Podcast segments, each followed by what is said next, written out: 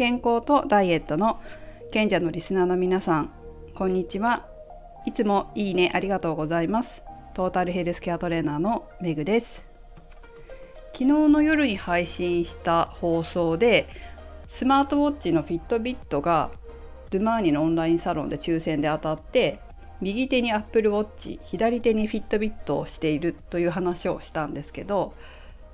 これ実はすごいフィットビットでやりたいことがあったんですよ。それは睡眠の質を測るっていうことなんですね。で Apple Watch でもできるんですけど Apple Watch って私ちょっと多分、うん、すごい日中音楽とかかけたりするとこの Apple Watch が反応してずっと稼働してるからなのか結構充電減っちゃうんですよ。なので夜充電して寝ないと朝大変なことになるので夜測定夜睡眠状態を測定できなくて困ってたんですよね。でこのフィットビットが欲しかったフィットビットっていうかこういう他のもう一つスマートウォッチが欲しかった理由の一つが睡眠の状態を測りたかったっていうのもあったんですよ。それで見事このフィットビットで2回かな2日間つけ始めたのが3日前だから毎晩フィットビットつけて睡眠状態を測定して寝てたんです。で結構面白かったのでインスタグラムとかフェイスブックとかにもアップしたんですけど皆様にもご紹介したいと思いラジオで収録しております。でね結果どうだったかっていうと、まあ、すごい良かったっていうことなんですよ測定できて良かったっていうこととこのスマートウォッチってスマホのアプリと連動してると思うんですけどそのアプリも結構細かく睡眠状態を記録してくれてたんですよ。えっとね正確に言うと1日目は何も測定されてなくて何もっていうか詳しく測定されてなくてあれこれしか分かんないのかなって思ってたんですけど2日目昨日の夜つけて寝て朝起きたらすごい細かく分かってとても良かったです。あの本当インスタとか見ていただければどんな感じで画面に出てくるかアプリに出てくるかっていうのが分かるのでそちらも気になる方は是非チェックしていただきたいなと思うんですけど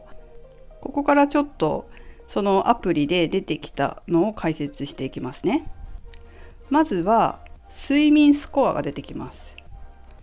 これは多分100点満点だと思うんですけど私は今回昨日の眠りは88点で良いって出てきました。おーすごいですね。これ私失敗したなと思ったのが1個あって皆さんご存知かもしれませんが知らない方もいらっしゃると思うので解説しますけど1ヶ月ぐらい前からヤクルト1000を飲み始めたんですよ。で感覚的には睡眠の質が上がったなって感じるんですよね私は。で旦那さんもいびきかかなくなったしすごくこう寝た感じが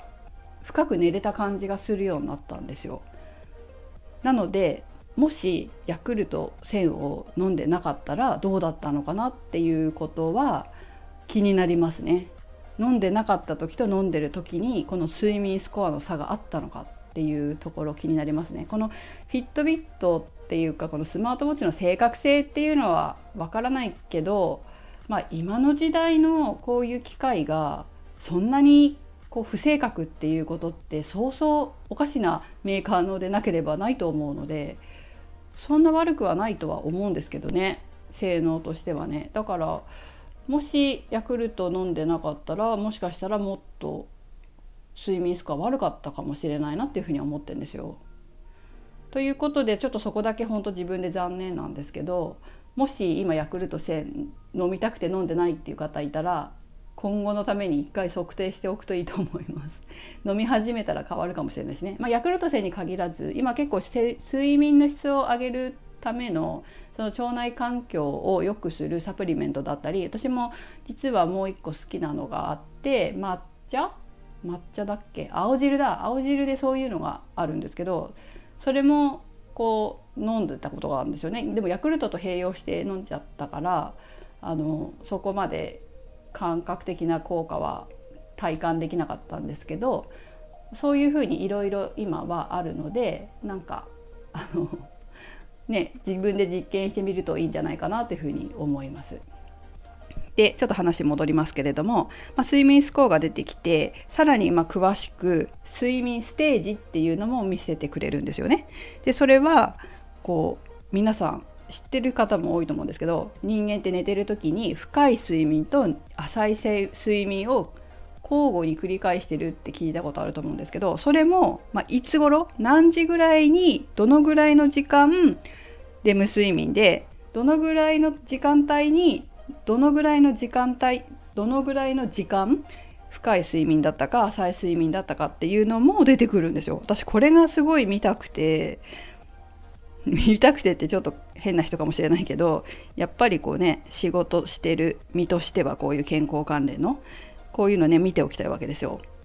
でもね本当詳しく書いてあって例えば私だったらえーと、100%の睡眠のうちに目覚めてた状態が何パーセントあって、まあ、3%だったんですけどレム睡眠が 15%1 時間11分浅い睡眠が 68%5 時間23分深い眠りが 14%1 時間5分とかって出てくるんですよ。でちゃんとねほんとインスタグラムとか見るとよくわかると思うんですけどあインスタグラムのストーリーズかなちょっとこれ縦長だったからあのストーリーズの方がよく出てますね。それ見てもらうと分かるんですけどこう時間帯とかもちゃんと書いてあって交互に、ね、なってたりとかするんですよね。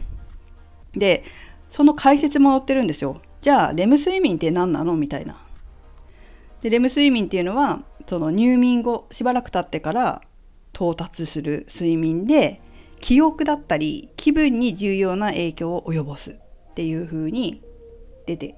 きて解説もねされてるんですよ。で浅い睡眠はこうとか深い眠りだとこういうメリットがあるとかっていうのが出てくるわけです。まあ、その解説読むのもすごい勉強になりますね。それから推定酸素変動量っていうのも出てました。これは要はその酸素濃度っていうのを血血液中の酸素濃度っていうのを、まあ、今スマートウォッチって血中酸素濃度測れるの多いんですけどそれを測定して呼吸器例えば皆さん知ってると思うんですけど無呼吸症候群とどうが睡眠中に自分であるのかどうかとかねそういったことも分かりますね。で私の場合はなかったです。はい大丈夫でした。えー、小さな変化しかなかったので、まあ、血中酸素濃度の変動はそれほどないですね。もしかしたら無呼吸症候群とかあるとねこう激しい変化酸素濃度の激しい変化が出てくるのかもしれませんこういうの病気の予防にすごいいいと思うんですよやっぱねいびきかいてるだけじゃなくて本当呼吸止まるっていう人よく年重ねていくとだんだん出てくるんですけど結構危ないので人間の生命にとってもね。なのでこういったスマートウォッチで睡眠を測定して、えー、気づく発見できるっていうのはいいかなと思います。あとはこのスマートウォッチのアプリとかだと、まあ、有料で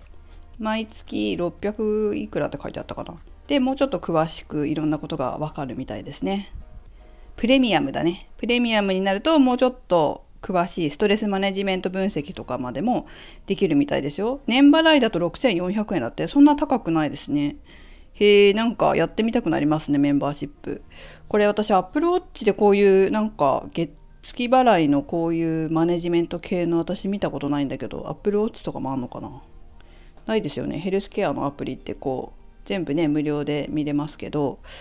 分析とかなんかそういったことはないですね。